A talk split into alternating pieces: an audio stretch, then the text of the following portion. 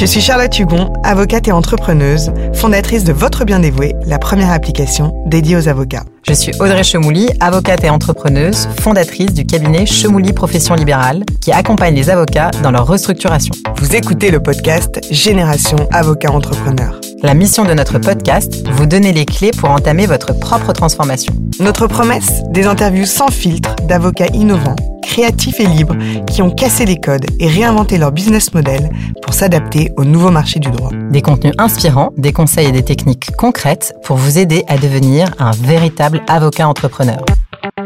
Elle n'a pas commencé en tant qu'avocate, elle n'a pas commencé comme collaboratrice d'un grand cabinet dans lequel elle aurait fait ses armes pendant 10 ans. Pourtant, en 5 ans, elle a monté from scratch un cabinet international de conseil en transactions qui fait de l'ombre au plus grand, accompagnant les plus belles levées de fonds et dont la croissance en ferait partir certains. Qui a dit que l'on ne pouvait pas se réinventer et remettre en question le métier d'avocat? Certainement pas elle. C'est une interview particulière pour moi parce qu'elle aussi m'a fait confiance au début de mon cabinet pour l'accompagner dans son développement. On a le plaisir de recevoir aujourd'hui dans ce nouvel épisode de Génération Avocat Entrepreneur, Raphaël Dornano, fondatrice du cabinet Dornano Co. Bonjour Raphaël. Bonjour Audrey. Bonjour Raphaël. Bonjour. Raphaël, on commence toujours par la même question euh, pour tous nos interviews. Qui es-tu? Quel est ton parcours? Alors, j'ai 35 ans, j'ai deux enfants, euh, deux petits garçons euh, formidables. J'ai un parcours euh, international puisque j'ai eu la chance de passer une bonne partie de ma jeunesse en Afrique du Sud, ce qui était très enrichissant à une époque clé, clé pour ce pays puisque c'était en 94 quand, quand Mandela s'est fait élire. Donc ça m'a ça a été clairement impactant, je pense, dans, ma vie. Ensuite, parcours relativement classique. J'ai donc je suis née à Montpellier, j'ai fait mes études à, Paris, j'ai rejoint l'ESSEC, dont je suis diplômée, euh, dont j'ai été diplômée en 2009. Et j'ai rejoint un cabinet d'audit et transactions qui s'appelle donc Deloitte, hein, un cabinet euh, international d'audit et transactions. Et j'ai effectué plusieurs années en développant en parallèle une passion pour le droit, puisqu'en passant le, le diplôme d'expert comptable, enfin le, le diplôme d'accès à l'expertise comptable qui s'appelle le DSCG en 2010, j'ai découvert le droit, matière que j'ai trouvée passionnante, et j'ai décidé de me réinscrire à zéro en droit, donc à la Sorbonne. Donc à partir de 2010 et jusqu'en 2015, j'ai fait des études de droit en parallèle donc de mon travail chez Deloitte puis chez Eight Advisory, un autre cabinet de, de conseil en transaction service. Et donc j'ai prêté, euh, j'ai prêté serment en février 2016 après avoir obtenu le, le CAPA à l'été 2015. C'est pas vraiment un parcours traditionnel qu'on appellerait un parcours traditionnel. très classique. Mais tu as pas recommencé en première année de droit quand même. Ah, en, en, deuxième. Ah ouais. T'avais pas d'équivalence avec. Euh... J'avais quelques équivalences que j'ai pas voulu utiliser parce que j'ai vraiment voulu reprendre les bases du droit administratif, du droit civil, du tu l'as fait volontairement. Volontairement à écouter des, des heures d'enregistrement de, de, du professeur Chaperon en, en droit administratif. C'est voilà, mais c'était c'était passionnant. Et du coup, tu prêtes serment en 2016 et qu'est-ce qui se passe? Parce que tu es encore chez Deloitte, du coup. Alors, j'étais, j'ai démissionné. Enfin, chez de... Eight, pardon, ouais. Exactement. Donc j'ai démissionné en fait de, de en 2018, par, en 2013 pardon. J'ai prêté, en fait j'ai passé le CRFPA à l'été 2013. Donc pendant les, j'ai eu deux ans pendant lesquels j'ai pu tout en continuant à travailler, donc finaliser le, barreau, enfin faire l'école du barreau. J'ai eu le temps entre temps de faire un master 2 à, Paris 1, donc sur le droit des entreprises en difficulté. Je suis allée au bout de mon cursus d'expertise comptable, donc j'ai écrit mon mémoire sur la cessation des paiements en lien avec tout le, mon diplôme de restructuring de, de Paris tout en commençant à travailler. Et en fait, à ce moment-là, sans vraiment le savoir, est, est, né ce projet entrepreneurial que, donc, que je porte depuis euh, mars 2015, parce que je trouvais que la manière qu'on avait d'aborder la due diligence, donc je reviendrai sur ce, cette définition qui constitue aujourd'hui euh, une partie importante de, mon métier, je trouvais que la manière qu'on avait d'aborder donc, ce, donc le conseil en, en transaction n'était pas la bonne approche parce qu'on avait une vision extrêmement silotée des choses, avec d'une part la finance, d'autre part le droit, et je me disais que quelque chose ne tournait pas rond. Et quand j'ai prêté serment, enfin quand j'ai eu le, le barreau, donc enfin le barreau puis le CAPA à l'été 2015, j'ai eu, je pense, un gros coup de chance parce que la loi Macron sur l'interprofessionnalité est sortie à ce moment-là. Et la loi Macron a permis en fait à des avocats d'intégrer une activité connexe à leur activité principale. Et moi, mon activité connexe, en fait, c'était ma seule et vraie activité puisque c'est celle que j'avais fait pendant sept ans auparavant, qui était le conseil financier. Je suis allée voir l'ordre à ce moment-là en leur disant qu'en fait, je souhaitais créer la première structure donc à appliquer la loi Macron sur l'interprofessionnalité en tirant profit donc de cette notion d'activité connexe. donc le cabinet est né à ce moment-là, donc avec une une pensée qui avait mis quelques temps à se développer, qui avait pu se nourrir de mes expériences passées chez Deloitte, Data Advisory et de toutes mes études, hein, puisque j'avais bac plus 20 à 27 ans, je le précise. C'est pas mal. et donc voilà. Alors, effectivement, on a été, euh, en fait, on a été voir l'ordre ensemble, et pour la petite histoire, on était enceintes toutes les deux en même temps, et quand ils nous ont vu arriver barriques que nous étions, on a fait grande impression à ce moment-là. Euh, et donc, du coup, tu, tu montes ton, ton cabinet en 2016. En mars 2015. ouais, mars 2015.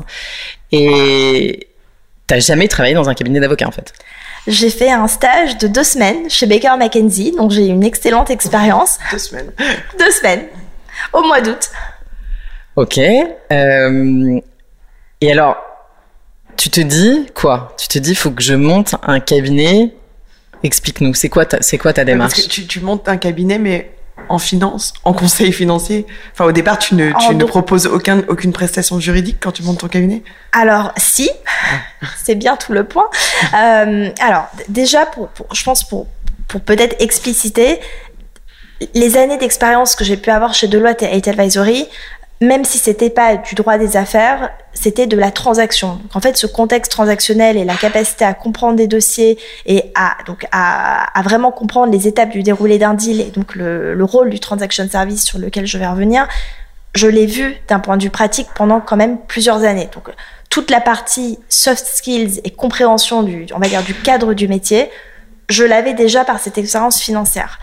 Et la le choix qui était le mien quand j'ai créé le cabinet euh, et qui a vraiment été un choix. Vous savez, quand je pense que quand on est dans un projet entrepreneurial, on se pose un certain nombre de questions, mais quand même pas trop, parce que si on s'en pose trop, en fait, on, on fait rien. Donc, je pense qu'il y a cette notion d'inconscience dans l'entrepreneuriat qui est fondée sur une vision. La vision, elle est toujours extrêmement forte et elle préside à la création du projet, mais il y a une énorme part d'inconscience. Et la part d'inconscience, c'est qu'en effet, oui, j'avais pas d'expérience dans un cabinet d'avocat, mais ma conviction, c'était qu'en fait, ou bien je recommençais à zéro, des, enfin pas des études de droit, vu que je les avais déjà recommencées, mais que je recommençais à zéro un parcours de collaboratrice classique dans un cabinet d'avocat, c'était pas la situation optimale. Donc, je me suis lancée donc en me disant, de toute manière, je vais y arriver.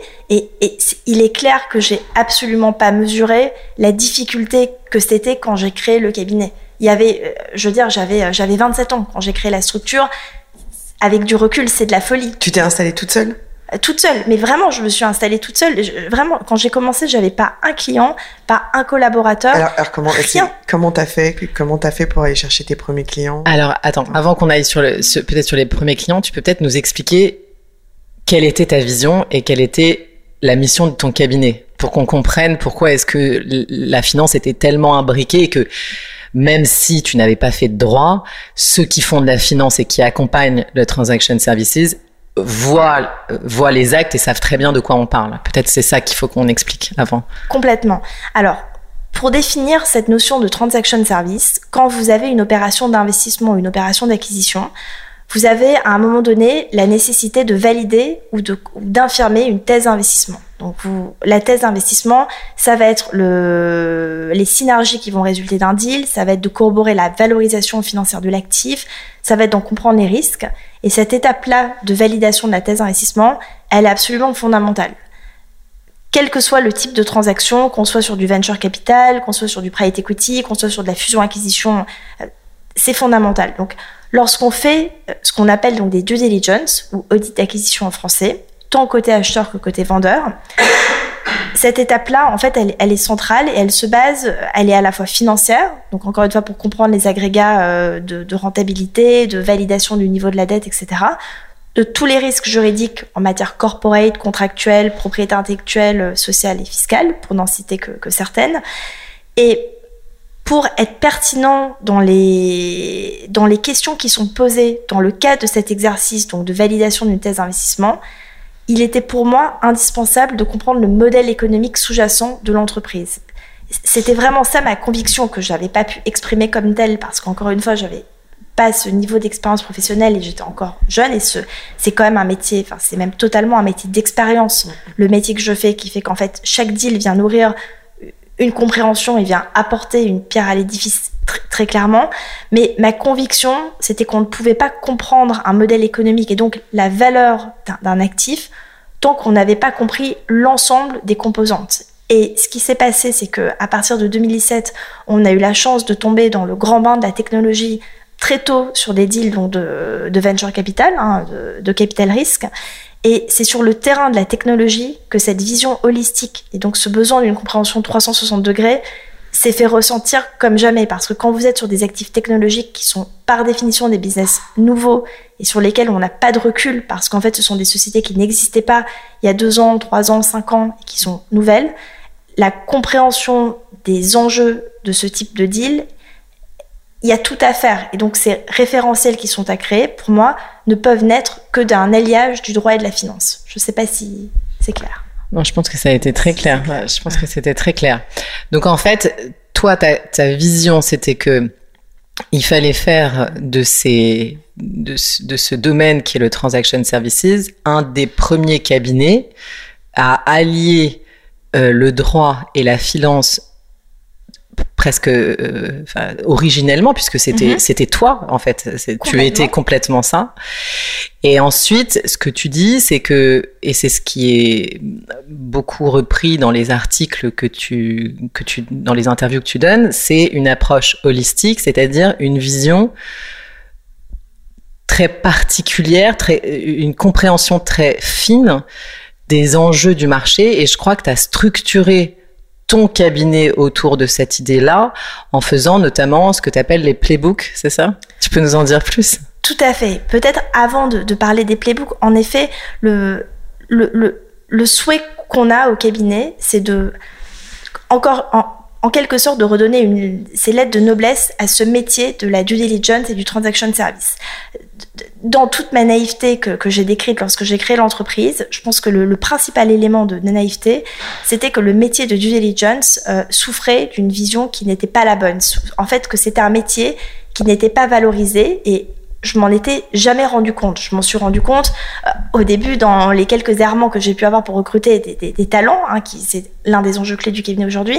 Euh, je, je comprenais pas ça parce que je venais de cet univers financier et notre manière de concevoir le métier du transaction service, on est vraiment dans du conseil et pas dans une volonté d'exécution. C'est-à-dire que par cette compréhension holistique, par cette méthode intégrée, ce qu'on apporte à nos clients, c'est la capacité d'avoir un jugement sur leurs investissements. Et c'est en ayant ce jugement sur, encore une fois, la confirmation ou l'infirmation d'un deal qu'on apporte toute cette dimension de conseil. Moi, ce que je veux faire, enfin, ce que, ce que nous voulons faire maintenant, parce qu'on est une équipe nombreuse et j'y reviendrai, c'est vraiment d'apporter un conseil nouveau à des investisseurs qui ont eux-mêmes changé avec un paradigme nouveau, beaucoup porté par la tech, on, on y reviendra. Et donc, pour répondre à ta question sur les playbooks, on a voulu pousser vraiment très loin cette méthode holistique pour la rendre concrète et pour développer une méthode. Et ce terme de méthode revient souvent dans, les propos que je peux tenir. Concrètement, dans, la tech, aujourd'hui, il y a 52 sous-verticales.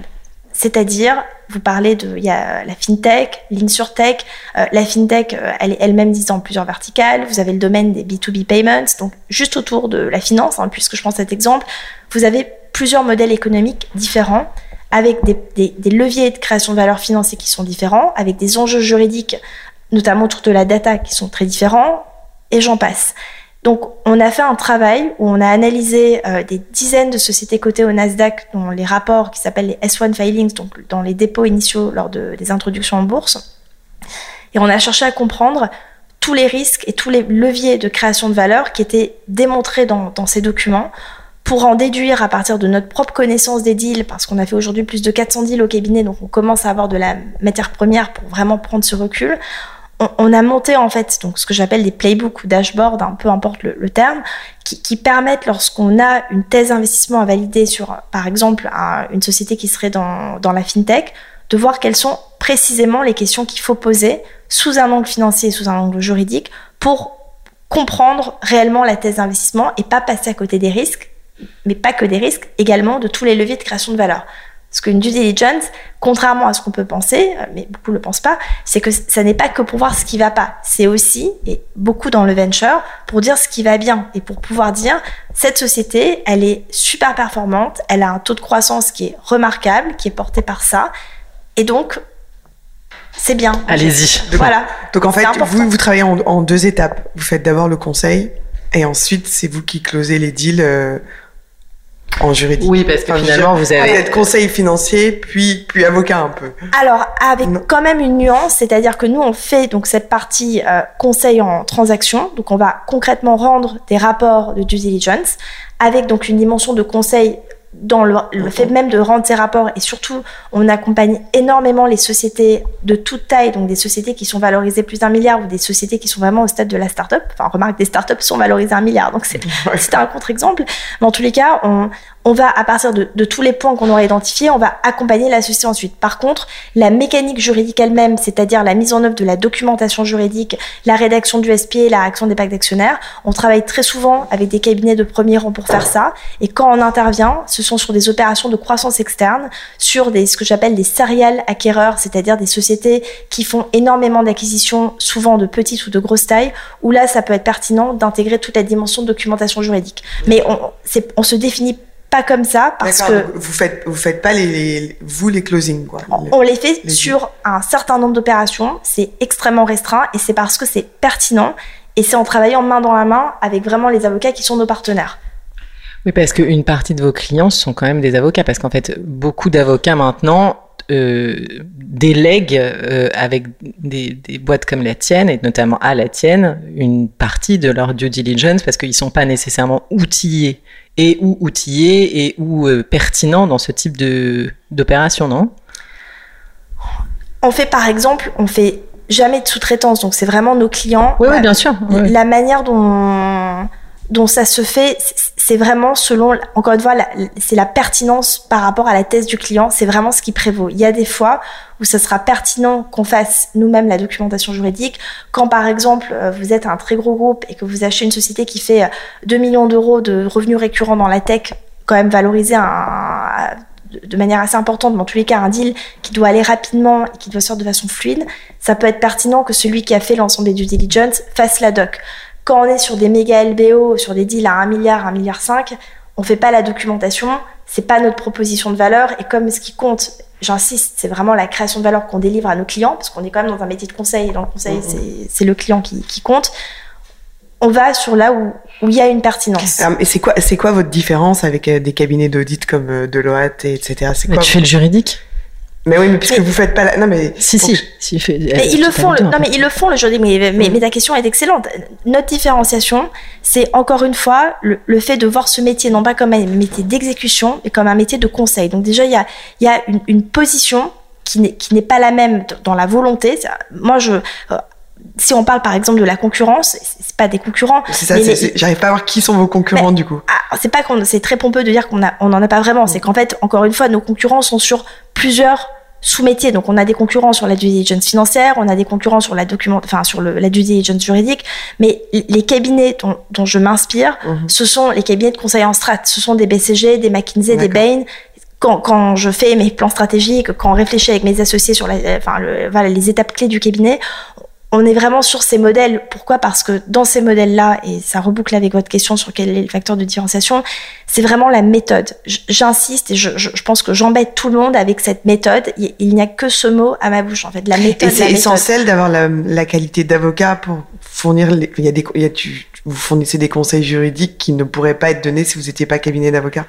Je sais pas si ma question est claire. Elle, est, elle, est très claire. En fait, pour pouvoir être pertinent sur ces, euh, sur ces business, que ce soit des business classiques ou des business extrêmement nouveaux, vous avez besoin d'avoir les meilleurs avocats. Et ça, c'est un point très important et c'est très bien qu'on en parle. Par exemple, en fiscalité, on a euh, eu plusieurs dossiers sur lesquels le, les enjeux de création de valeur portaient vraiment sur le fiscal. C'est-à-dire qu'on a mis à plat des modèles qui ne fonctionnaient pas, que ce soit dans la structuration des groupes, notamment dans des groupes dans la santé, vous avez de vraies complexités avec par exemple des modèles de sociétés commerciales, des modèles enfin, d'associations, je rentre pas dans, les détails, mais où l'ingénierie juridique, et, l'ingénierie juridique et fiscale est absolument clé. Euh, dans des sociétés qui font, qui sont des marketplaces, qui sont l'une des grandes verticales dans le domaine de la tech, vous avez des enjeux sur le, le régime de TVA qui sont clés. Et on a, et, je parle même pas de la data, le traitement de la data et la manière dont la data est protégée, prise en compte, transférée, c'est clé. Donc pour ça, non seulement vous avez besoin d'avocats, mais vous avez besoin des meilleurs avocats dans leur domaine respectif qui, encore une fois, se mettent dans une position de conseil et qui font beaucoup leur métier d'avocat sur cette partie post-deal mm. parce qu'on met en œuvre les actions correctives. On met en œuvre les actions correctives sur le plan fiscal, on les met en œuvre sur le plan de la propriété intellectuelle, sur le plan de la data. Les meilleurs avocats, ils sont chez toi, c'est ça? Et vous êtes combien maintenant? Alors, euh, j'espère qu'ils sont chez moi, mais, en tous les cas. quand tu parles on a besoin des meilleurs avocats, tu parles du cabinet. Euh, parce que Bien sûr. Alors aujourd'hui, euh, en comptant donc les quelques personnes qui nous rejoignent en septembre, parce qu'on va avoir une belle vague d'arrivée en septembre, on est 35 personnes, donc euh, ça commence à faire une, une, belle structure. On prévoit d'être 50 à la fin de l'année, donc euh, on est pour l'instant on track pour y arriver. Euh, c'est un effort extrêmement intense. Hein, le recrutement, c'est une grosse partie de notre activité. j'ai vraiment structuré le cabinet cette année. J'ai euh, Thomas, euh, mon associé, qui m'a rejoint donc de chez Brodin Pratt très récemment, donc qui sur la partie corporate va m'aider à vraiment développer le, cabinet. On a intégré un secrétaire général, Jean, que je connaissais et qui, qui m'aide énormément, enfin qui nous aide dans, dans, la structuration du projet, dans la mise en œuvre de ce plan de recrutement. Une sorte de DG en fait? C'est il est secrétaire général, mais en effet, il a un poste qui tend complètement vers un poste de DG. C'est, il est plus DG que, directeur financier. Si c'est ça la, question, c'est quelqu'un qui vraiment est le, gardien du temple pour s'assurer qu'en fait, on arrive à recruter les bonnes personnes, qu'on arrive à les garder, qu'on arrive à faire en sorte que ces personnes soient satisfaites, qu'elles exercent leur métier dans les meilleures conditions. C'est clairement l'enjeu. le recrutement, je suis beaucoup plus stressée par le recrutement que par le commercial. Alors, j'ai pas visité les, les, locaux parce que là, on est, on est euh, dans le cabinet de Raphaël. Mais les 30, ils sont ici? Alors on a deux sites. On a un site dans le cinquième, donc euh, qui correspondait à nos premiers locaux qu'on a gardés, fort heureusement. Euh, et on, on, a une politique de télétravail qui est pour le coup, je pense innovante, c'est pas le terme. En tout cas, on a deux jours de télétravail par semaine, ce qui permet d'avoir une une, une, une répartition optimale et surtout des moments collaboratifs ensemble au bureau. Euh, on fait des séminaires en extérieur. On a vraiment des moments forts de, de team building. Et donc, on, on a structuré l'organisation du bureau pour que ça tienne. Après, les locaux ne, ne doivent jamais être un problème pour la croissance. Hein. Donc, quand ça sera un problème, euh, on, aura les... Ouais, ça, ça peut pas être un problème. Bon, alors, on va revenir quand même au début. Donc, euh, tu passes ton CAPA. Tu connais personne. Enfin, tu connais plein de gens, mais t'es, enfin, tu, tu es, es avocate fraîchement euh, tu as une vision très précise de ton projet parce que moi je t'ai rencontré à ce moment-là et c'est amusant parce que hum, je dois dire que tu fais partie de mes clientes ou clients au sens euh, avec un grand C euh, qui avait la vision la plus précise du projet d'entreprise qu'elle avait envie d'avoir. Mais tu connais personne et surtout tu es avocate depuis trois mois et tu te dis ok je vais me et pour ceux qui connaissent pas très bien le, le milieu du transaction services, il n'est assuré, enfin jusqu'à la naissance de ton cabinet et euh, peut-être euh, quelques autres, mais je, je suis pas tellement sûr, que par des très gros mm. en fait, parce que c'est ça qu'il faut le dire. Mm. C'est-à-dire que je veux dire, Dornano a vocation à être 50, mais à un moment donné, Dornano était 2 et 1. Mais Dornano avait décidé de s'attaquer à un marché qui était euh, piloté, dominé que par les très très gros et assez peu de toutes petites structures en fait. Mhm. Et tu t'es dit quoi? Du coup, t'as fait comment? Alors, euh, ce que j'ai fait, c'est et ça, je pense que c'est l'un des points clés. Euh, enfin, si j'avais un conseil à donner à des entrepreneurs, enfin, c'est celui-ci. C'est j'ai toujours eu une conviction très forte qu'on allait aller loin. C'est ça surprenait tout le monde, mais moi, tout le monde me disait, et me disent encore, hein, parce que si seulement c'était terminé, c'est pas terminé, les gens me disent, mais vous n'êtes pas une marque. Enfin, les gens disent moins ça maintenant, mais je l'entends quand même, c'est normal. Et donc, tu vas pas y arriver. Et je leur disais, mais, mais Deloitte, c'était Monsieur Deloitte à un moment donné. EY, c'était Monsieur Ernst c'était Monsieur Young. Darrois, Bredin, tous les grands noms, c'était tous des personnes. Normalement, des dix fois de renommer mon cabinet. On m'a dit, mais si tu gardes Dornano, en fait, tu vas pas pouvoir euh, grandir. Je dis, alors ça, ça changera pas. Donc déjà, vous oubliez, ça fait partie des, on va dire, des, principes cœur. Je vois pas en quoi s'appeler Dornano, ça, ça porte, en, ça enlève le moindre, la moindre dimension ambitieuse du projet. Donc, beaucoup de, de, de scepticisme au début, parce qu'en effet, c'est un marché de marque. Donc, la construction d'une marque forte, ça a fait partie dès le début de mes priorités.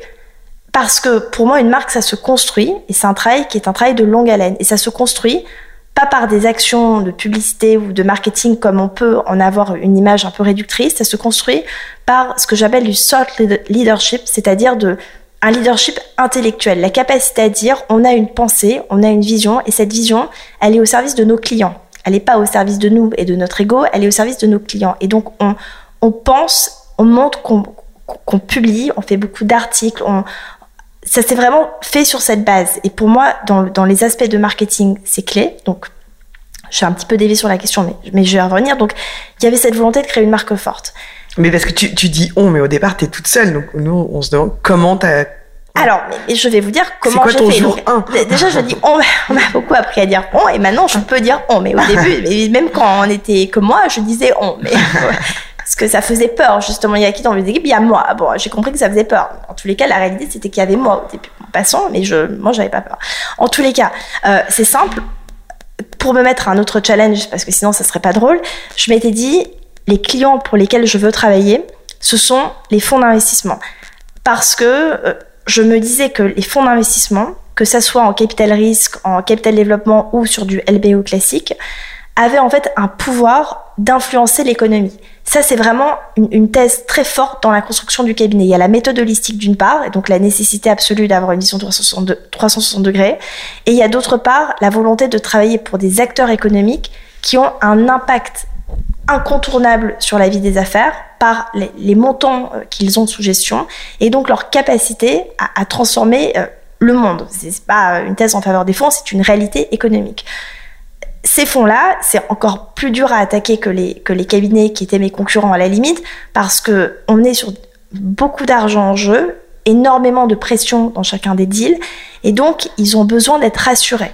Donc c'est ça qui était encore plus compliqué. Donc moi, pendant deux ans, j'ai vraiment cherché à rencontrer énormément de fonds et tous m'ont reçu très gentiment. J'ai vraiment. été... Attends, je te coupe, je te coupe un truc. Je te, je te coupe. Tu, tu, tu vas sur le site internet du fonds, tu regardes qui est le je sais le pas qui, le partenaire.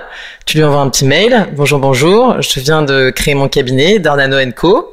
Euh, Est-ce qu'on peut se rencontrer pour que je vous présente mon, mon cabinet, quoi? Exactement. Et j'en ai écrit des centaines pendant deux ans.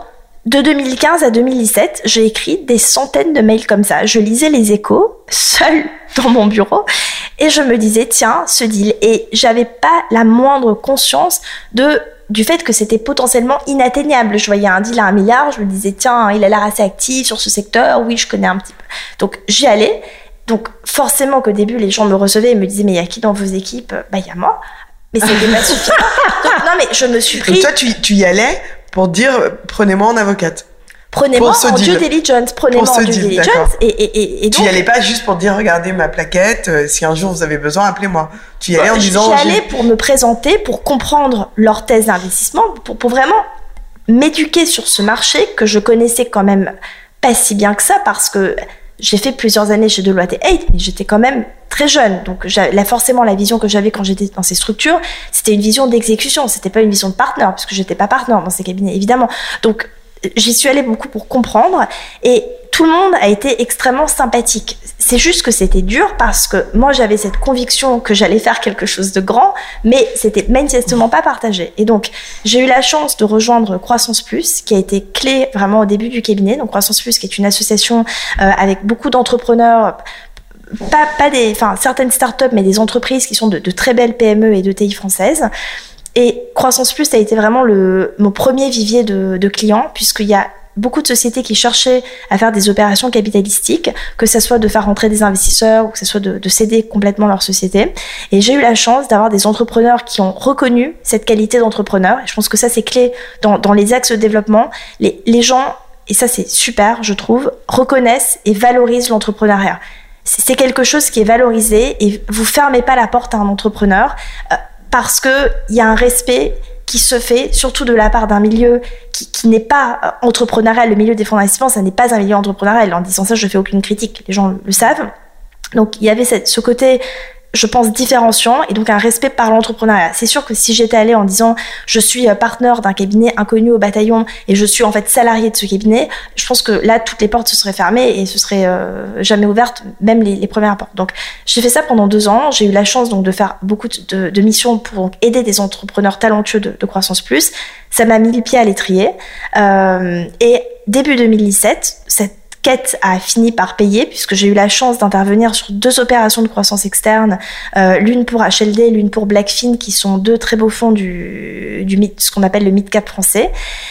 Forcément, ça m'a mis le pied à l'étrier et à l'été 2017, on a intervenu sur une opération euh, majeure dans le capital risque qui s'appelle e-advice. C'était une levée de 32 millions d'euros dans le domaine des, des chatbots et c'était le, le moment où la French Tech commençait vraiment son éclosion. C'est-à-dire que 32 millions d'euros de levée en 2017, c'était comme un tour à 200 millions aujourd'hui, mmh. sans faire de, de, de comparaison. Mais, non, c'est bien sûr, les levées ne sont pas du tout le même point. Comment tu fais euh, tout ça Parce que moi, c'est un milieu que je connais pas du tout, euh, les due diligence, etc. Mais pour moi, euh, il faut être 15 stagiaires euh, dans, chez Brodin Pratt autour d'une table de réunion pour euh, éplucher euh, toute la documentation des, des, sociétés. Comment toi, tu fais toute seule? Alors déjà, en 2017, on, j'étais, on était trois. Enfin, j'avais recruté ouais. deux collaborateurs, deux collaborateurs talentueux de, bah, de mon école de, commerce, euh, qui était venu pour ce projet entrepreneurial. J'avais eu deux, trois stagiaires, mais en tout cas, j'avais deux collaborateurs qui étaient clés à l'époque. Et justement, par la méthode et par la compréhension holistique, on va à l'encontre de cette conviction qui est de dire qu'il faut du volume. En fait, moi, je suis pas dans un métier de volume et aujourd'hui, si vous faites le ratio, on est euh, certes 35 personnes, mais on a fait 400 opérations depuis le début du cabinet et depuis le premier, euh, depuis le début de l'année, on en est à plus de 71 opérations. Enfin, pas plus d'ailleurs, 71 opérations parce que j'ai fait les, enfin, repris les compteurs très récemment. Et en fait, c'est énorme en soi, 30, 71, 71 opérations. Mmh c'est pas notre modèle, c'est pas de mettre plein de ressources et de, faire en sorte qu'il y ait de la matière humaine en, comme levier de création de valeur. Bien sûr qu'il faut des hommes, il faut des hommes talentueux, des hommes et des femmes, hein, bien sûr. Mais encore une fois, c'est cette capacité à poser les bonnes questions qui compte. Ce qui fait qu'en fait, quand vous avez des opérations qui sont de plus en plus raccourcies comme celles qu'on peut voir aujourd'hui, il faut être capable de voir tout de suite les points clés, de voir quels sont les risques. Après, tant mieux si vous avez plus de temps pour pouvoir euh, finaliser les choses proprement et autres, mais dans les opérations qu'on voit aujourd'hui qui sont extrêmement concurrentielles, le temps on l'a pas tellement. Donc, je n'ai pas fondé le cabinet sur la, la vision qu'il fallait qu'on soit nombreux, une sorte de char à canon. C'est absolument pas le modèle, même si bien sûr il faut des hommes, voilà. Donc au début, je veux dire, et je travaille toujours énormément. De toute façon, quand on est entrepreneur, on travaille beaucoup. Je pense qu'on est condamné à travailler toute sa vie. Moi, ça fait bien longtemps que mon mari a compris que j'allais pas m'arrêter de travailler. Donc, en tous les cas, c'est. Non, non, mais c'est vrai que euh, Raphaël, enfin moi, quand je t'ai connu, tu travailles énormément et et enfin, je veux dire, je dis pas que tu travailles moins, mais je dis que tu travaillais énormément la matière, ce que tu fais peut-être un tout petit peu moins aujourd'hui. Alors, ce que je retiens de ce qu'on s'est dit, c'est que du coup, tu dis, j'avais une vision très, très, très fine de ce que je voulais faire. J'avais une vision très précise des clients que je voulais atteindre. Oui. Et du coup, j'ai été voir ces clients pour comprendre leurs besoins. Oui. Et j'ai pas eu peur finalement que ces gens qui m'avaient vu un peu petite ne me, en me recroisant plus tard, euh, ne viennent pas me voir. T'as pas eu peur de, de un peu de, de, de, de, de perdre ta crédibilité en allant les voir la fleur au fusil? Et ça, je trouve que c'est très fort. Et de dire qu'on reconnaît les entrepreneurs, je trouve que c'est très fort aussi. Et ce que tu as oublié, enfin, dans tous les cas, ce que moi j'ai retenu euh, en filigrane de ce que tu as dit, c'est que quand tu dis que tu es spécialiste de quelque chose, tu es reconnu en tant que spécialiste de quelque chose jusqu'à preuve du contraire. Et en fait, c'est en ce sens-là que c'est intéressant, c'est que tu n'as jamais dit euh, je fais du droit des affaires et par ailleurs je fais des acquisitions et des, de l'audit. Tu as dit je fais du transaction services et au démarrage, je pense que tu disais audit. Je fais de l'audit. Et, et, et en fait, ça faisait que tu, tu, tu, tu prenais une place très très centrale dans le marché, en tous les cas très affirmée, quoi. Je pense que c'est exactement ça. Il y a un point qui est important et je me faisais la réflexion pas plus tard que ce matin, parce qu'en fait, on n'arrête jamais de se faire des réflexions. Les clients, ce qu'ils veulent, c'est qu'on leur apporte de la valeur. C'est encore une fois dans le métier du conseil, c'est le point névralgique. Donc, moi, quand j'allais voir ces fonds, j'étais convaincue que j'avais une proposition de valeur qui pouvait les intéresser. Et c'est ce pourquoi ils me recevaient. Parce que les fonds d'investissement, ils ont des emplois du temps extrêmement chargés, il y a beaucoup d'enjeux, et ils me reçoivent pas par curiosité. Ça, ça n'existe pas dans notre milieu. Donc en fait, si vous n'avez pas quelque chose de précis à apporter, en fait, on vous reçoit pas. Point à la ligne. en tous les cas, je pense que dans les, dans les aspects entrepreneuriaux, ce qui est hyper important, c'est de faire en sorte qu'on ait cette crédibilité. Et c'est pour ça que je parlais tout à l'heure de leadership intellectuel. C'est pas du tout un terme pompeux. C'est de dire, est-ce que ce qu'on fait apporte concrètement de la valeur à nos clients? Comment on mesure cet apport de création de valeur? Est-ce que ces clients reviennent? Parce qu'encore une fois, il y a les nouveaux clients et il y a le fait de créer une récurrence dans un milieu où, je le précise quand même, le milieu de la transaction, on n'est que sur des opérations non récurrentes. Et ça, ça rend le modèle encore plus compliqué. Encore plus compliqué, ouais, tout à fait, c'est vrai. Moi, je commence l'année, j'ai une vision de mes charges, et encore, comme on recrute énormément, j'ai même pas vraiment une vision de mes charges, mais en tous les cas, j'ai une vision minimaliste parce qu'elle ne fait que, ça ne fait que s'accroître. Mais par contre, je n'ai pas de vision sur le chiffre d'affaires que je vais faire. Ce que je sais, c'est que j'ai un certain nombre de clients, que je vais avoir de nouveaux clients et que ces clients vont faire tant d'opérations. Sauf que tu as des, as des fonds quand même qui sont tes qu'ils et qui tu sais qu'ils qu'ils investissent de façon récurrente euh, et qu'ils viennent te voir euh, régulièrement, non? Complètement. Mais ça, mm. c'est tout l'enjeu. L'enjeu, c'est de trouver les fonds, enfin les fonds, les clients, hein, parce qu'on travaille aussi pour beaucoup d'entreprises. Hein. Il n'y a pas que les fonds, mais c'est en tous les cas, c'est de lié de près ou de loin à, l'investissement. Mais c'est de faire en sorte qu'ils reviennent. Et c'est ça qui permet de s'assurer qu'on est dans la création de valeur. Sinon, en fait, les gens ils testent une fois et puis ils reviennent pas. Et comment est-ce que tu sais, euh, comment est-ce que tu fais qu'ils reviennent? Tu, tu fais que tu fais bien ton travail? Où il y a des politiques euh, particulières de, reporting, de faire d'une façon différente. Comment tu as travaillé ça? On a, vraiment structuré notre approche par produit. Donc aujourd'hui, on, se, définit vraiment comme ce que j'appelle une product company. Donc, désolé, j'emploie beaucoup au jargon américain. En tous les cas, la volonté de voir notre métier de conseil pas comme un métier artisanal, quand on me parle du terme d'artisanal, ça me fait froid dans le dos parce que c'est vraiment, mais alors, l'antithèse de la manière dont je conçois mon, métier. Et je reviens sur ce mot de méthode que j'ai déjà prononcé à, plusieurs reprises. L'idée, c'est d'avoir pour chacune des transactions, que ce soit du capital risque, que ce soit une opération de croissance externe, que ce soit une opération d'investissement euh, primaire, secondaire, etc., d'avoir des produits qui sont des formats de rapport qui sont spécifiques à chacune des transactions, qui sont, la, qui sont précis dans la manière d'interagir avec la cible. Ça va de très concrètement, est-ce que la data room, on la traite à distance, donc c'est-à-dire depuis nos locaux de Paris? Est-ce qu'on va sur site voir la cible? Parce que sur des opérations de croissance externe notamment, c'est absolument fondamental d'aller sur place, de rencontrer les dirigeants parce que une grosse partie de, de la compréhension du modèle se fait par l'interaction qu'on peut avoir les dirigeants, ce qui n'est pas le cas forcément sur des deals complètement tech où maintenant on est sur des data rooms virtuels et c'est vraiment devenu la, norme. Donc il y a cet impératif de comprendre les, les, produits et donc enfin de définir des produits qui répondent à des besoins des clients et pas d'inventer des produits qui sont déconnectés des besoins des clients. Mais je insiste, le, le besoin du client il est central. Après, quand vous avez des produits pertinents et que vous avez une, présence dans l'écosystème. Je pense que ça, c'est important et c'est un, message fort aussi. Le, milieu de l'investissement, c'est un milieu qui, qui n'est pas liquide par définition, dans le sens où, contrairement à des sociétés cotées en bourse, l'information, elle n'est pas, pas publique. C'est un marché dans lequel il faut se renseigner, il faut comprendre, il faut savoir quelles sont les opérations qui vont se déboucler à un moment donné, pourquoi, comprendre quels vont être les enjeux de l'opération. Et donc, il faut rencontrer ses clients, il faut rencontrer les acteurs de l'écosystème, les avocats, les auditeurs, enfin les conseillers, enfin les cabinets de strat, etc. Et donc, il faut sortir de son bureau et il faut comprendre ce qui se passe sur le marché et surtout, et j'insiste beaucoup là-dessus, comment le marché évolue. Parce que si vous prenez le, marché de l'investissement dans la tech, en un an et demi, ce marché s'est complètement transformé par la typologie des acteurs, par les besoins qui en découlent. Et, donc, si vous, vous n'êtes pas dans cette volonté de comprendre les besoins de vos clients, vous, vous passez complètement à côté.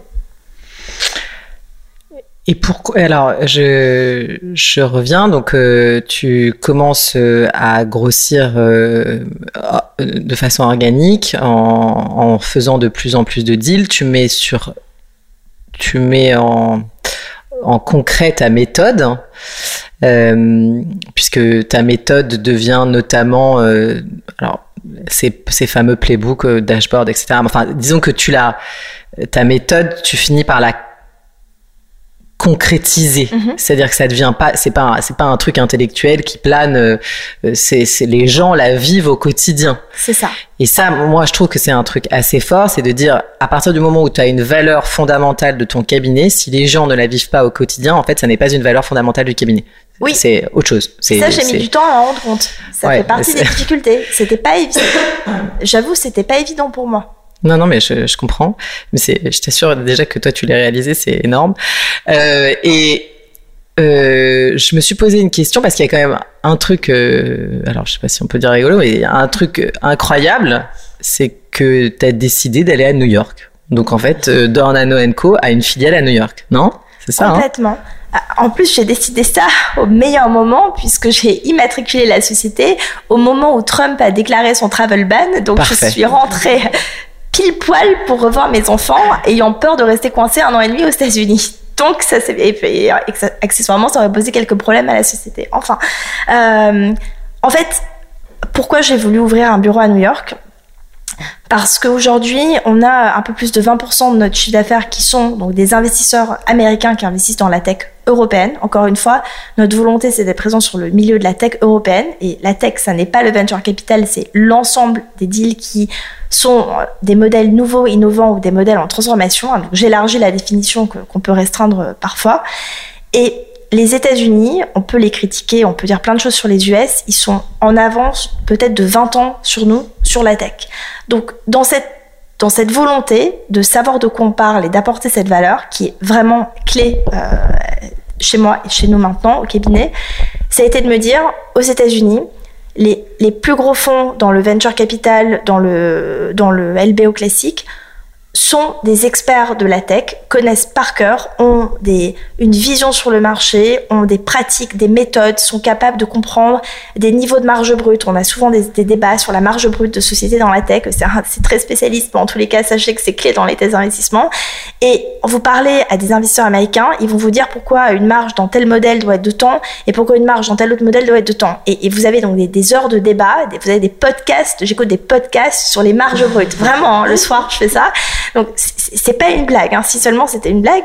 Donc, les Américains, ils savent de quoi ils parlent. Donc, la raison pour laquelle j'ai voulu ouvrir une filiale à New York très tôt dans l'histoire du cabinet, ça a été que c'était directement lié au message qu'on voulait porter, qui était de dire on connaît la tech, on sait de quoi on parle et comment on sait de quoi on parle, parce qu'on parle aux décisionnaires de cet écosystème et ceux qui créent ces référentiels et qui en, en posent les normes. Dans, dans tout secteur, vous avez des gens qui posent des normes. Et l'idée c'est de se rapprocher de ceux qui, qui, savent et qui posent énorme parce que moi en fait j'en sais rien. C'est je suis pas bien placée pour savoir qu'est-ce qui compte dans la valorisation de tel actif si je ne me repose pas sur ce qui se fait sur ce que le marché dit. Moi de mon bureau de Paris je connais pas les mais alors, tu as mis des collaborateurs à New York? Donc j'ai pas pu mettre encore de collaborateurs parce que bah, concrètement le Covid est passé par là et que donc ça a quand même ralenti accessoirement un petit peu les plans. J'ai euh, une operating partner qui est une ancienne de SAP qui est ma représentante sur place avec qui je travaille depuis déjà pas mal d'années, euh, qui est fa fantastique et qui, qui, connaît vraiment bien ce marché donc qui est une américaine qui, ou qui est une américaine américaine mais qui a travaillé pas mal de temps en, en Europe donc pour pour SAP donc qui m'aide et moi, dès que le, travel ban est fini, donc j'espère à partir de septembre, je vais y aller tous les mois pour vraiment, encore une fois, rencontrer nos clients, parce qu'on travaille pour beaucoup d'investisseurs américains, donc qui investissent dans la tech française, avec, encore une fois, le, le cœur des opérations est à Paris. New York n'a pas vocation à être un bureau où on va aller traiter des deals américains. Enfin, au sens d'actifs américains, franchement, déjà que je me suis affrontée à des très gros en France, je vais pas arriver euh, bonjour dans la Co parce que même quand on sera 50, non, on sera tu veux te rapprocher de tes clients. Euh... C'est se rapprocher des clients, comprendre les besoins dès lors qu'ils investissent dans la tech européenne. Et aujourd'hui, les investisseurs américains, c'est je crois 36% du deal flow dans la tech européenne. C'est énorme. Et encore, on est sur des niveaux inférieurs à l'Allemagne et au UK, qui sont quasiment autour de 50%. Et on l'a vu, le Covid a pu faire craindre vraiment un, arrêt des investissements américains en France, et c'est tout le contraire qui s'est passé. Donc ça me donne encore plus envie d'appuyer très fort sur l'accélérateur, et, j'attends avec impatience la levée du travel ban. Comme beaucoup, j'imagine. Euh, donc, euh, comment euh, je, voulais te poser une question avant d'aborder nos questions un peu classiques, et je voulais te poser une question parce que comme beaucoup de cabinets, alors peut-être pour ceux qui sont pas spécialistes du transaction services, ils se rendent pas compte, mais en fait, ton domaine, comme beaucoup d'autres domaines des avocats, est en train d'être attaqué euh, par des sociétés qui ne font qui ne sont pas avocates, qui ne font pas autre chose, enfin je veux dire qui sont des ce qu'on appelle les legal tech. Mm-hmm. Donc le domaine de la transaction services est en train de muter puisque alors toi tu l'avais pris en amont, mais c'est vrai que classiquement c'est quand même les des domaines dans lesquels on a le plus de collaborateurs pour le moins de partenaires, puisque on considère que c'est, mm tu as dit chez Racanon, enfin, je veux dire après euh, le, collaborateur qui va à la mine, euh, le collaborateur qui est tout seul dans, dans la dans la dans la salle de due deal, enfin c'est des c'est des choses qui sont assez classiques et qui sont assez classiquement vues, et du coup comme euh, comme la nature de la tech a horreur du de, de, du manpower, il essaye de le remplacer par de la machine. Et c'est vrai qu'on voit, je crois que c'était en Israël, où il y a les premières machines qui sont capables d'analyser des centaines de documents et de, et de rendre des rapports d'audit. Et je me demandais dans quelle mesure toi, dans, dans ton milieu, mais ce que je veux dire, c'est que ça a été valable pour ceux qui faisaient euh, des statuts, ça a été valable pour ceux qui faisaient euh, des pactes d'actionnaires, ça a été valable pour ceux qui des divorces. Enfin, cette mécanique qui à un moment donné prend le pas ou pas sur un marché, mais en tous les cas qui intègre un marché. Je me demandais chez toi comment est-ce que tu l'envisageais, comment tu le voyais? Alors, déjà, je pense que c'est hum, c'est clairement une réalité. C'est-à-dire que je ne fais pas partie des gens qui vont te dire jamais ça peut pas s'appliquer à mon métier. Ça, je pense qu'il faut pas tenir ce type de discours parce qu'en général, c'est c'est pas un très bon signe. En tous les cas, je pense que dès lors que ce qu'on vend c'est du conseil et du jugement, je pense fondamentalement qu'une machine ne peut pas juger. Et je connais la tech vu que c'est mon cœur d'activité. Donc, on peut faire beaucoup de choses avec le big data, on peut faire beaucoup de choses avec l'intelligence artificielle je le vois extrêmement favorablement. Et d'ailleurs, c'est des outils qu'on teste depuis plusieurs années parce qu'on est pionnier. Enfin, on est pionnier. On travaille avec une, euh, une société basée à Londres depuis plusieurs années dans l'intelligence artificielle c'est pas simple à mettre en place. Pour être transparente, c'est des choses qui sont qui sont compliquées. On est en train aussi de tester du data mining, donc avec euh, très grosse start-up européenne qui vient d'annoncer une levée à plus d'un milliard, donc que je ne citerai pas, mais donc qui est capable de faire du de passer un X-ray sur l'ensemble des process de l'entreprise. Donc on est en train aussi d'explorer cette piste. Donc on est on, on est très fan des, de tout ce qui permet la digitalisation de notre métier. On a basculé tout notre système d'opération sur euh, Notion super start-up américaine et donc euh, tous nos process et toute notre manière de faire, enfin notre manière de faire est, sur Notion. Donc ça a été un gros pivot qu'on a fait euh, il, y a, il y a quelques mois et qu'on est toujours en train de finaliser. Ça permet de faire quoi, Notion? Notion, c'est vraiment un outil euh, ultra interactif qui permet en fait de gérer du travail d'équipe et qui a été notamment, je pense, beaucoup développé avec le travail à distance, qui vous permet en fait d'avoir euh, un, tableau de bord avec l'ensemble des missions du cabinet par ordre de priorité, les équipes présentes, les budgets, etc. Et pour chacune des missions, vous pouvez vraiment créer euh, en fait des cartes comme de la méthode agile. Je ne sais pas si vous êtes familier avec la méthode agile, mais vous pouvez vraiment avoir ce qu'on appelle les sprints. Donc de dire là le sprint c'est le rendu du draft report, le sprint c'est de répondre aux déclarations et garanties, etc., etc. Et donc d'avoir une visualisation pour que tout le monde, qu'il soit présent ou non dans l'entreprise, quel que soit son grade, ait une vision claire sur le process. Et derrière, on y adjoint tous nos process de back-office, sur la manière dont on recrute, la manière dont on fait de la comptabilité, la manière dont on gère notre communication. Maintenant, pour moi, je, fatigue les gens avec ça, mais peu importe, tout ce qui n'est pas sur Notion n'existe pas. C'est-à-dire que tout doit être sur Notion, tout doit être documenté, tout doit être processé, pas processé à outrance pour l'histoire de faire, pour le plaisir de faire des process, mais pour que justement avec la mise en œuvre d'une organisation hybride en termes de travail à distance, qu'il n'y ait pas de euh, si t'es pas au bureau, t'es pas dans l'information, t'es pas au courant de ce qui se passe. Tout est sur Notion, sur les, les candidats contracts, le, le, onboarding des collaborateurs. Chaque collaborateur a sa fiche de onboarding pour s'assurer que toutes les étapes sont respectées. Et ça vous permet de manière extrêmement fluide de voir ce qui se passe dans votre entreprise sur tous les workstreams et évidemment sur les dossiers en, priorité. Donc, je suis un peu éloignée de votre question, enfin, de ta question. Non, non, mais écoute, ça me permet de rebondir sur ce que tu disais, c'est que en fait, quand tu vends une vision holistique et que tu vends un 360, bah, tu es obligé de faire un 360 aussi dans ton activité et dans ton et dans la façon dont les gens le vivent. Je, je, je, je reviens donc à ma question qui était comment tu gères la digitalisation? Tu gères avec en fait euh, la valeur, cette méthode que tu, alors je vais dire que j'utilisais le terme que tu vends, cette méthode que tu que tu vends c'est ça ta valeur, ta profonde valeur ajoutée, c'est ça, et c'est la raison pour laquelle tu te différencies d'outils que tu vas peut-être utiliser quand ils seront opérationnels en fait. Complète, complètement. On prend, euh, on va prendre un exemple sur le, je sais pas, on est dans, on va prendre un contrat de software, d'accord, euh, de l'édition de logiciels classique. L'une des questions clés, ça va être de comprendre la relation entre l'éditeur de, de logiciels et ses partenaires, c'est-à-dire ses intégrateurs, ses revendeurs, etc.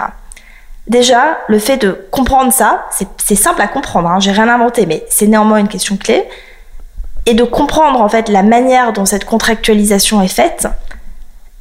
En fait, ce qui compte, c'est la capacité à, poser les bonnes questions. La manière d'y apporter des réponses, c'est pas le. En fait, répondre à une question, va prendre les clauses de changement de contrôle, de comprendre en fait comment va s'appliquer une clause de changement de contrôle et est-ce que dans le cas présent elle s'applique, le logiciel d'IA, et pour le coup on l'a testé, va vous recenser toutes les clauses de contrôle et tout ce qui s'y apparente. Après, c'est l'humain, donc nous, qui allons dire si ça s'applique ou pas pour telle raison, parce qu'on va exercer un jugement. J'ai pris un exemple simple, un exemple. Oui, non, mais c'est très parlant dans les contrats et ça fait partie des, des, des, données à analyser qui sont très pénibles. C'est ça. Et ça regroupe pour certains euh, des dizaines et des dizaines et des dizaines de contrats. Donc effectivement, il faut regarder les, le contrat, euh, truc. Et en fait, la seule valeur que tu as, sachant que tu as déjà passé euh, du temps à rien que scroller les, les, tous les contrats, c'est la, la, seule valeur que tu as, c'est qu'on t'ait identifié ces clauses-là pour que tu dises oui, non, oui, non, oui, non, en fait. C'est vrai, c'est très vrai. Hein. C'est contre F en mieux, quoi. Ouais, en fait, le truc, c'est que si ça pouvait être que contre F, en fait, euh, ouais, le contre F marche pas nécessairement parce que les documents sont pas numérisés de façon, enfin, c'est grave, mais c'est vrai que c'est, c'est, un bon exemple, en tous les cas, de, de choses qui peut être processer de façon euh, très simple. tout ce qu'on peut processer, encore une fois, vous ne recrutez pas les collaborateurs des meilleures formations académiques et des meilleurs cabinets d'avocats si c'est pour aller chercher des clauses de changement de contrôle. ou alors ça dure deux semaines. Mais mm, mm. heureusement, c'est pas ça qu'on vend. Et c'est ça l'image qu'ont les gens de la due diligence.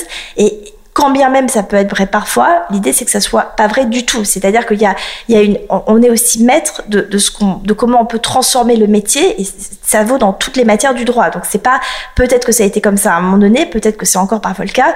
L'idée c'est c'est comment on fait pour que ce soit pas le cas. Mais en tous les cas, la, richesse, et donc je reparle de leadership intellectuel pour la troisième fois, c'est qu'est-ce qui est important. Et si le, la machine vous sort un résultat, vous allez dire, bah, cette clause en fait de cap de responsabilité par exemple, elle est en fait market practice et on la voit sur tous les contrats, ou alors elle est complètement anormale et il va falloir la renégocier immédiatement.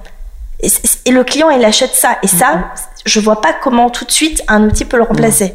Non, non, je suis d'accord. euh, on, bah, on, va passer un petit, à parler un peu de communication, parce que tu, tu nous en as parlé euh, tout à l'heure en disant que c'était pas que de la publicité euh, et euh, du marketing, du marketing comme on, on, en avait l'habitude, mais est-ce que chez Dornano Co, vous avez un budget communication parce que tout à l'heure, tu disais, tu nous as parlé en off de ton agence de com.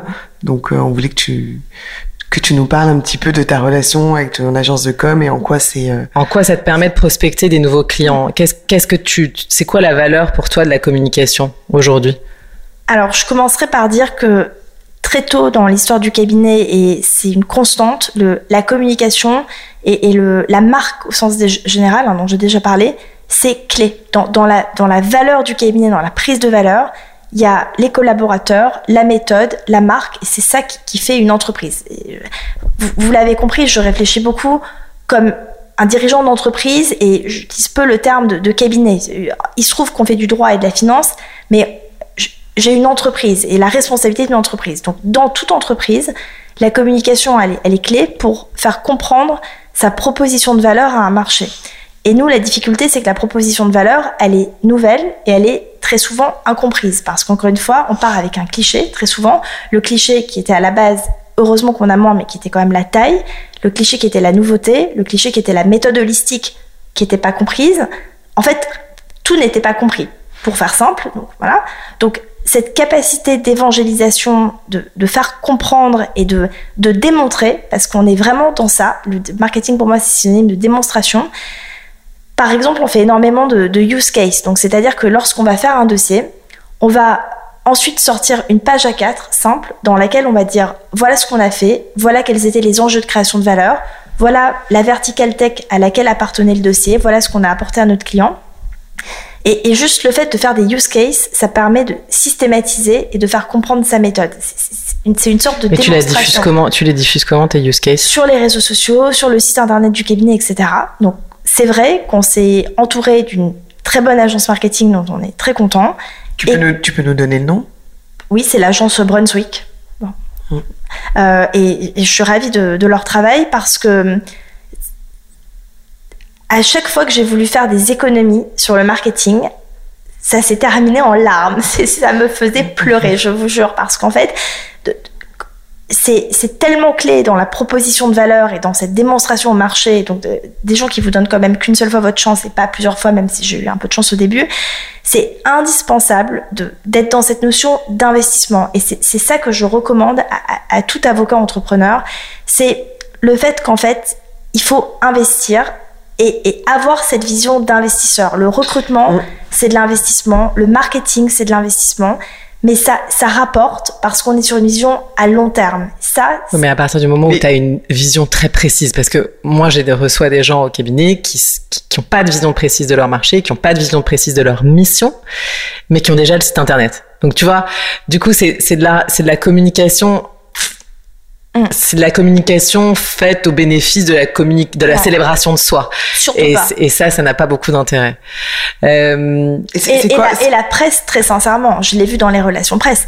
La presse s'intéresse à vous dès lors que vous avez quelque chose à dire. Mais la presse, en fait, n'est pas là pour faire de la complaisance. Et quand vous avez des articles dans les plus grands quotidiens nationaux, c'est pas parce que vous êtes sympa ou vous avez une bonne agence de marketing. C'est parce que vous avez un propos à tenir et que vous avez apporté quelque chose, un éclairage sur un sujet donné qui, qui, qui est intéressant pour un certain nombre de lecteurs.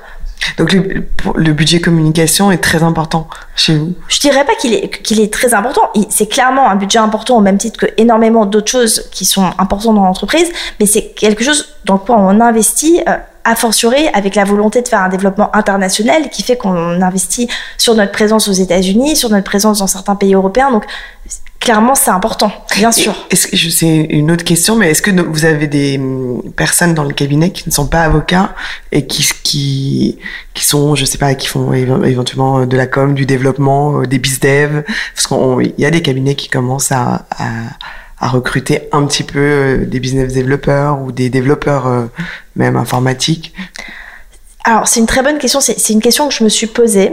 J'avais voulu aller à un moment sur ce terrain, mais aujourd'hui, c'est pas le cas euh, parce qu'encore une fois, le, le business development qui est le nôtre, c'est d'identifier son marché. Donc, c'est de faire un quadrillage extrêmement précis. C'est ça, hein, c'est mmh. des tableaux. J'ai des tableaux de centaines de lignes avec en fait qui sont les acteurs, pourquoi classer par ordre de priorité. Hein. J'ai rien à cacher, mais c'est euh, assez méthodique. Hein. De toute façon, il n'y a rien. T'as fait comment? Euh, explique, tu, On peut s'arrêter deux secondes. Et, explique-nous comment. Tu, pas, pas, pas, pas tes, je te demande pas évidemment ah, de sûr. dévoiler tes tableaux, mais la, la méthode que tu as utilisée, c'est comment t'as fait? La, méthode, c'est euh, on, travaille pour notre client cible. C'est ce que j'ai appelé l'investisseur privé moderne, le, modern private investor.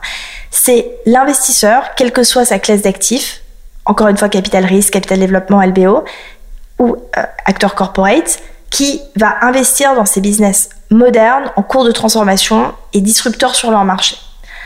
Partant de là, j'ai listé euh, tous les fonds au niveau mondial qui en fait investissaient en Europe de près ou de loin, c'est-à-dire un fonds qui, qui n'a jamais montré de volonté d'investir en Europe. Bon, c'est a priori pas dans notre dans notre cible parce que c'est un peu trop lointain. Il faut que ça soit quand même pas trop lointain. Et on a regardé donc les investisseurs, euh, quelle que soit leur taille, sans se mettre de limite. Hein, attention, il faut jamais se mettre de limite. Ça veut pas dire qu'on les aborde du premier coup, mais ça veut dire qu'au début on met pas de limite. Et on a dit bah, quels sont tous les investisseurs qui investissent en Europe dans des business en cours de transformation qui sont aptes à comprendre et à, vouloir rentrer dans cette thèse de transformation. Ça vous donne des centaines et des centaines de fonds d'investissement, etc.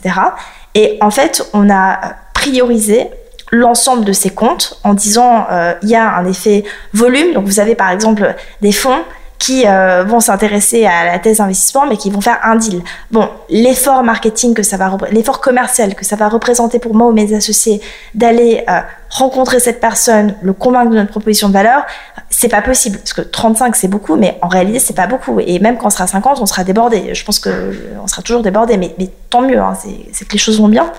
En tous les cas, il y a un, enjeu de choisir ses combats, de surtout pas se disperser. C'est pas parce qu'on a la, vision, euh, la, vision un petit peu à long terme faut, il faut avoir la vision à long terme. Il faut savoir quels sont les combats, pourquoi ce sont les combats. Donc en fait, on a vraiment trié nos priorités, nos clients par ordre de priorité. C'est un peu Napoléon. Hein. non, non, mais c'est intéressant. Donc en fait, tu as fait des tableaux Excel de gens qui fait, enfin de fonds Ensuite, une fois que tu as fait les fonds bah, de tes clients futurs, d'ailleurs, on va essayer de le mettre euh, en, on va dézoomer, enfin, on va zoomer d'ailleurs. Non, on va dézoomer, on va dézoomer, prendre de la hauteur. Et du coup, tu as fait tous les fonds. Ensuite, tu as resserrié en disant, il faut quand même qu'ils aient un volume dans le métier que je veux faire, c'est-à-dire la tech.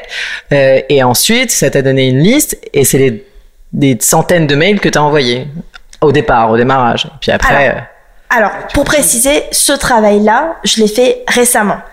C'est important de préciser ça. C'est-à-dire que maintenant, j'ai une vision euh, très claire, du moins je l'espère, de quels sont ces investisseurs au niveau mondial parce que encore une fois et c'est pour ça que j'en parle très librement hein. c'est pas quelque chose qui se copie où vous vous dites ah ben maintenant il n'y a plus qu'à faire ça si je faisais ça hein. sinon je parlerais pas de ça quand même c'est l'idée c'est que pour comprendre pourquoi tel fonds ou tel acteur est susceptible d'intervenir et, pourquoi le tel fonds de pension canadien va se mettre à investir directement dans la tech maintenant alors avant alors qu'avant il le faisait pas ça suppose de connaître son marché et de prédire un petit peu ce qui va se passer. Donc c'est il y a quand même de la de la réflexion hein, derrière oui, oui bien sûr.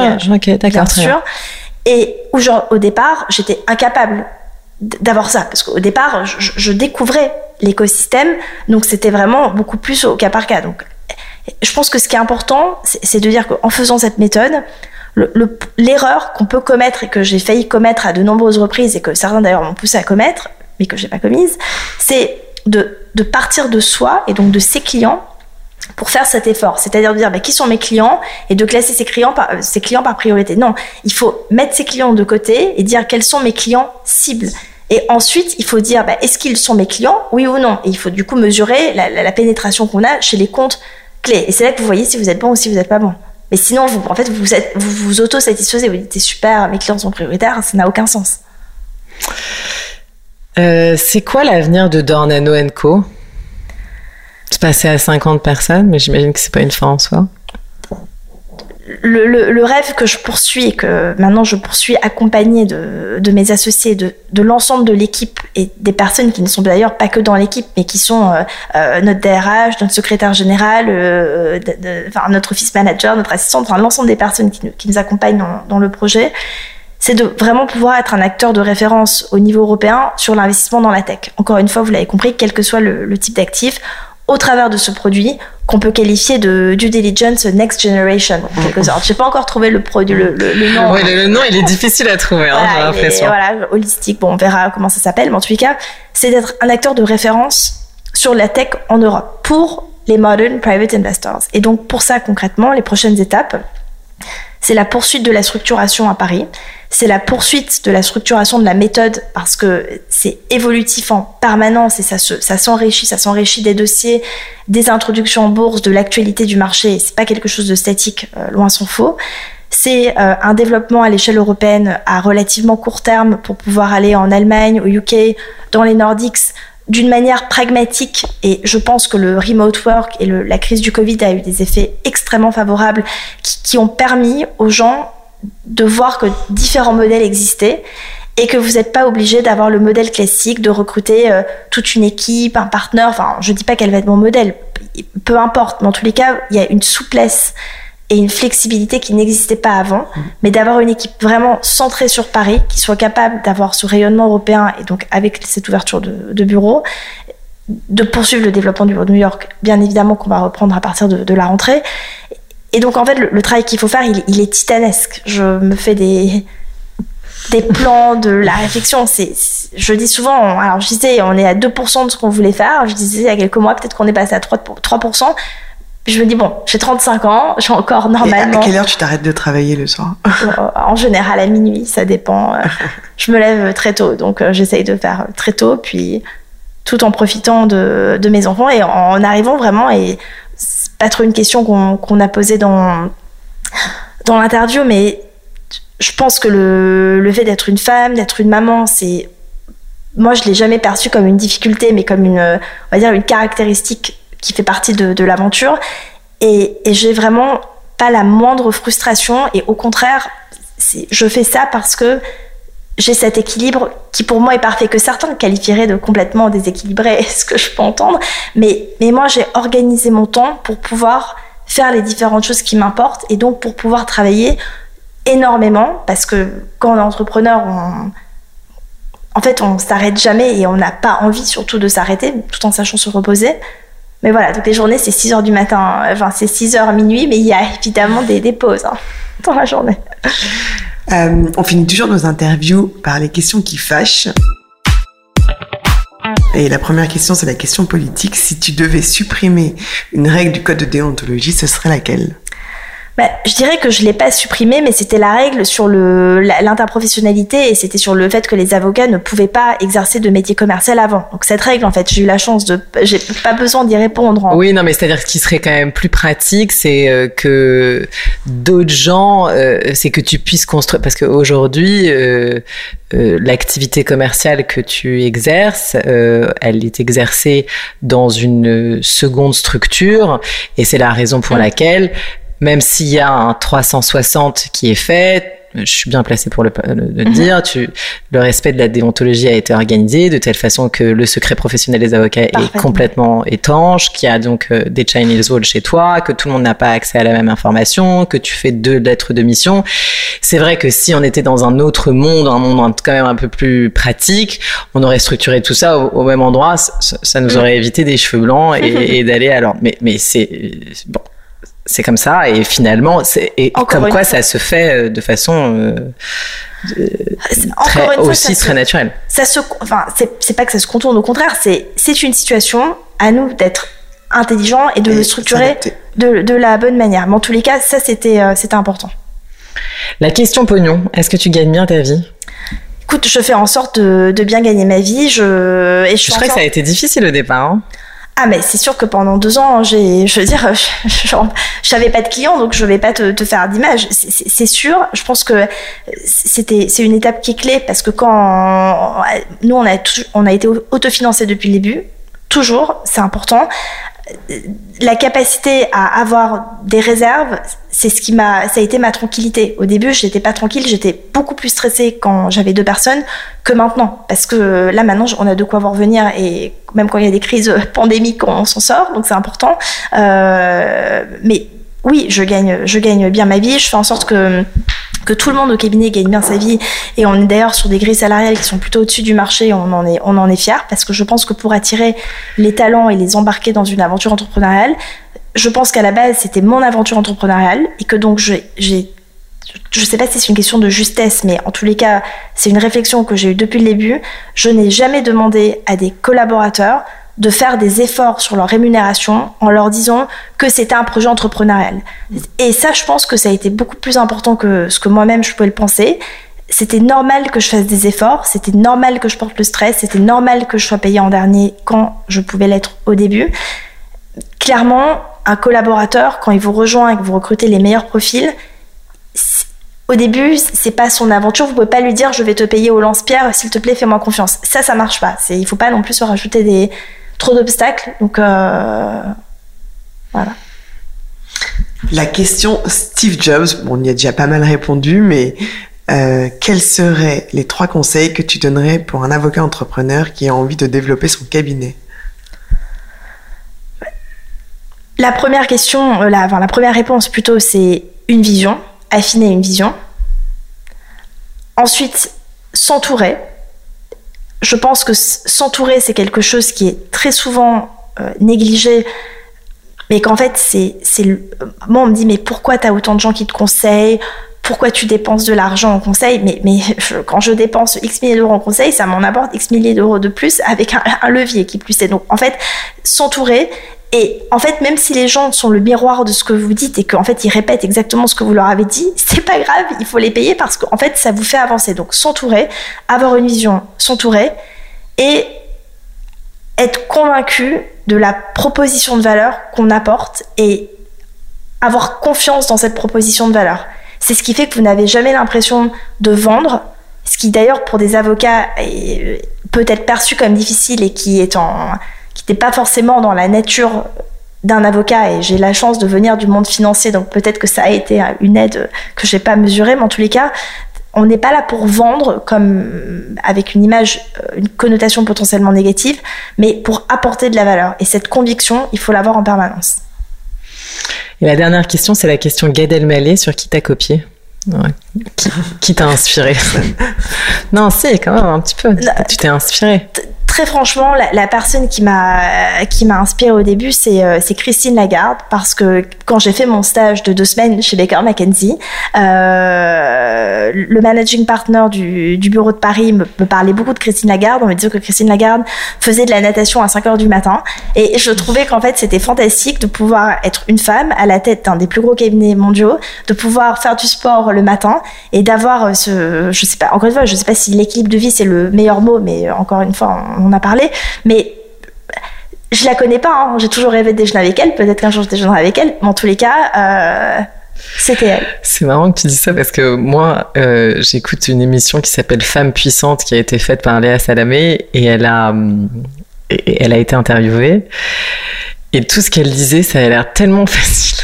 Et, et Léa Salamé, à la fin de, enfin, au milieu des épisodes, elle demande toujours, mais quand est-ce que vous vous êtes sentie puissante? Donc, la nana a quand même un CV de dingue, on va pas se mentir, Christine Lagarde. Et elle disait, je me sens puissante quand j'arrive à faire je sais plus combien de mètres euh, en apté solo en natation. Ah, c'est ça. Et, et, en fait, c'est marrant parce que au départ, j'ai trouvé que c'était, enfin, je, je, vous dis ça, j'ai trouvé que c'était assez ridicule. Enfin, c'était un peu de la fausse modestie, tu vois. J'ai trouvé que c'était un peu. Euh, et en fait, je me suis rappelé je me suis rappelé de moi, tu sais, quand tu viens de terminer une belle plaidoirie, t'as signé un beau deal, t'es dans ta voiture, t'as la musique à fond, il se trouve que moi je fume, et t'as la cigarette, et là tu te dis, waouh! et ben je me suis dit, bah, moi c'est pareil, sauf que je fais pas de sport, du coup c'est pas Christine Lagarde, mais en fait c'était moins ridicule quand elle le disait. Enfin voilà. Mais donc du coup je comprends très bien la référence à Christine Lagarde et je conseille l'épisode. Euh, bah en tous les cas, merci beaucoup euh, Raphaël. pour cette franchise et, et, et cette ouverture. C'était vraiment très chouette. Et, ce parcours incroyable. Et ce parcours incroyable. encore une fois, on n'en est qu'au début. Hein.